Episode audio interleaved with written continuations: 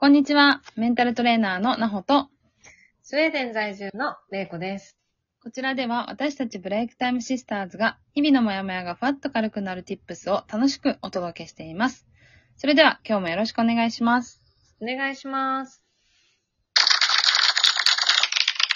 さあ、れいこさん今日も始まりました。よろしくお願いしおます。願いします。体調はいかがですか？いいんだけど、はい。すごい、こう、あったかい日が続いたと思ったら、うんうん。突然のすごい、こう、5度だっけ？寒,、うんうんうん寒い日になったりとか、うんうん。ね、この前も雪が降ったりとか、あれは本当にびっくりしました。ね。うん。なんで、皆さん大丈夫かなと思って。ね、やっぱりその、この寒暖差とかでね、風邪ひきやすかったりしますからね。不安定なね、うんうん。もんなんで。確かに。あとは、寒暖差もそうだけど、乾燥も若干あるかそう。ね。うん。この時期すごいもんね。うん。ね。なんか喉やられたっていう人も結構いたんで。ああ。うん。まあ、みんなマスクはしてると思うんだけどね。うん、あの、乾燥、ほんと気をつけた方がいいよね。そうですね。あうん。と体調は本当に今の時期一番、崩しやすい。うん。気をつけましょね。う。はい。じゃあ今日のテーマいきますか、はい早速。お願いします。今日は、弱い部分を自分で知ることが大事ということで、今日はこのテーマでいきたいと思います。自分でってとこがミソだよね。そうです。自分で。なんかこう、うん。人には見せないけど、うん。自分っていろんな部分があって、うん。当然なんか、あの、弱い部分ってあるじゃん。うんうん。でも人には気づかれなかったりとか、うん。そう見えなかったりとか、うんうんうん多。分ナホもあるんじゃない？ありますね。なんか、あえて言わないけど、うんっていうやつですよね。うん。うん。うん。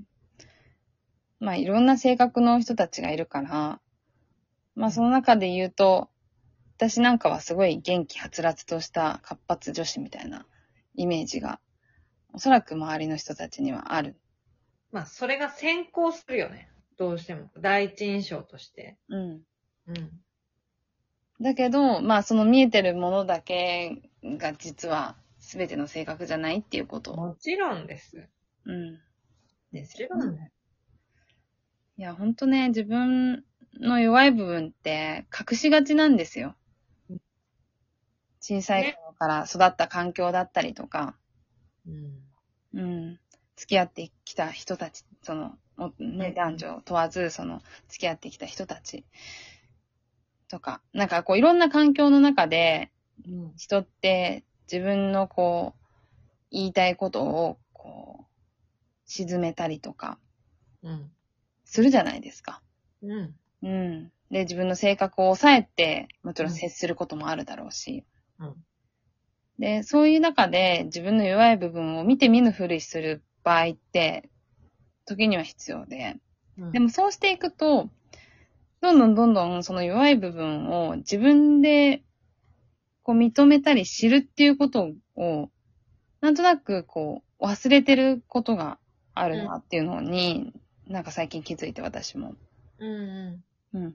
あ、そういえば私ってこういう性格だった、みたいな のを、なんとなくこう最近こう思い返してみると、あ、そうだった。こんな性格だったんだ、みたいなうん。ことを気づくことがあって。うん。うん。分かってはいるものの、いつもの私でいなきゃ。ああ、求められてる自分みたいなね。うんうんうん。イメージ通りのそう。そうそう。外から求められた自分。うん。こう思われてるだろうから、こういなきゃいけないうんっ。ていうのが結構やっぱり表に出るとそうなっちゃいますよね。どうしても。でもそれって本当に取り繕ってる自分だから、うん。まあそれも本来の自分ってい言っちゃえばそうなんだ一つ。の要素、一つの要素だよね。うん。うん。だけどその裏に隠されたその人の弱い部分っていうのは絶対あって、うん。うん。だからなんかそこの弱い部分って人に見せない部分じゃないですか。うん基本的にはあんまり見せたくないものだったりとか、うん。見せる必要がないものっていうのが多いはずなんで、うん。なんか、そういう意味では、自分でっていうところがミソってさっきレイコさんも言いましたけど、うん。うん、人に見せないということは自分でしっかりとその弱い部分を知ってあげるっていうことが、うん。まあ自分を救ってあげることにつながるんじゃないかとそうだね。思います。そうだね。うん。私は、うん。よくその、まあ、ナホもね、さっきは、あの、いろいろ打ち合わせの時にいろいろ話してそうだねって話話になったんだけど、はい。見た目と、うん。その、あ自分、自分が持ってる性格の間にちょっとギャップがあって、うん、うん、うん。誤解がこう、誤解っていうほど誤解じゃないんだけど、なんかこう、あ、意外とそうなんだ、みたいなのがあるっていう。で、それが、うん。あの、分かられづらい、分かりづらい、うん。知られづらいんで、うん。なんかいつも私は、あの、また誤解されたとか、うん、うん、違うように見られたみたいなのを引きずっては、うん。うん。若い時は、結構ふてくされたりとか、勝手にしてたみたいな。ありますよね。でも、うんある時、それって、人に見せてないのに分かるはずないじゃんねっていうのに気がついて、うん、うん。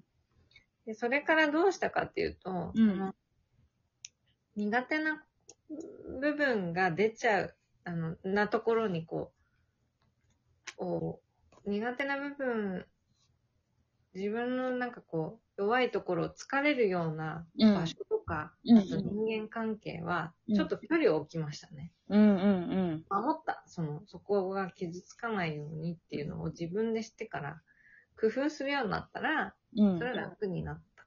うん。うん。確かに。うんそれまでは結構そ、そこの、なんで分かってくんないのかしら、みたいな。うん。当たり前じゃんね、見せてないんだから、その部分、みたいな。確かに。うなんかその見せること自体も結構勇気のいることじゃないですか。見せるって多分見せる必要もないんだよ。は。ううんん。だから見せないのであれば自分からそうやって距離を置いてみたりとか、うん。自分でこうストレス発散する場所を見つけたりとか、うん。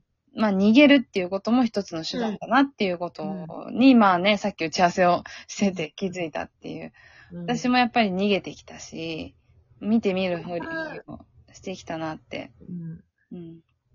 守ることは悪じゃないからね。うん。うんだってその弱い部分だって自分を作っている一つの大事な要素だから、うん。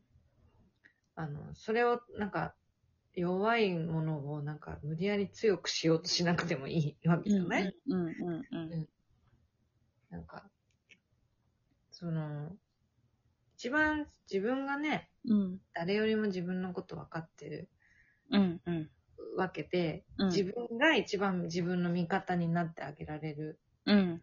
から、なんかこう、自分の取説？うん。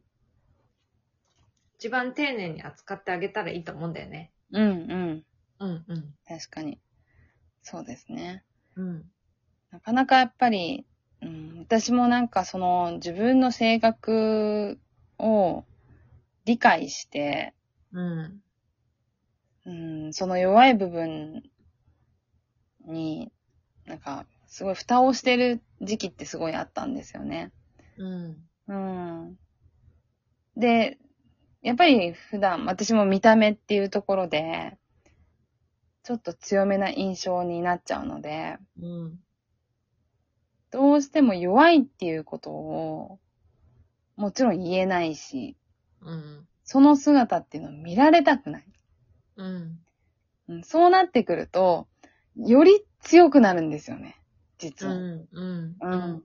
うん。うん、なんか、め、全然見せてもいいだろうし、うん。見せたところで、周りは、うん。あの、そこまで深く考えないんですけど、うん。だけど、自分で自分をこう隠すことによって、すごい甲羅が硬くなるっていう、うん。これが硬くなるっていううん、なんかそれもあんまり良くなかったなって今思い返してみれば、うんう。ん、そう思いますけどね。うん。なんかそれを気づけたらさ、うん、なんかこう素直にさ、うん、ちょこっとだけね、うん、うん、全部は見せなくてもよくて、うん、うんちょこっと私こうなんだってこうう、信頼できる人に言えたりさ、うん。するだけでも楽にななるよね。いや、ほんとそうですね。だから、ほんとそこの、別に、その当事者とかじゃなくてもいいと思うんですよね。なんか、誰かに話せる人に話したりとか、うんなんか、ストレス発散できる場所があるならそこで吐き出したりとか、なんかそういう場所を見つけるっていうことも、まあその弱い部分をうん。知った上で、まあうんそこと、まあ付き合っていかなきゃいけないわけですから、結局。そうだね。うんうんうん。まあ、それこそ、まあ、そうやって共存していくために自分と、そう、自分の気持ちと心とうん。共存していくためにも、やっぱり、そうやって、うまく付き合うっていうこと。うん。うん。まあ、私もまだ全然できてないんですけどね。本当にね、なかなか難しい問題で、これって。ね。うん難しいよ。うん。さらけ出さなくていいよ、でもとりあえず。うん。うん。でも知るっていうことからね。そうですね。皆さんもちょっとその弱い部分、まあ強い部分もそうかもしれないし、うん自分でしっかりと知るっていうことから始めてみてはいかがでしょうか？ということで。。はいい。はい。ありがとうございます。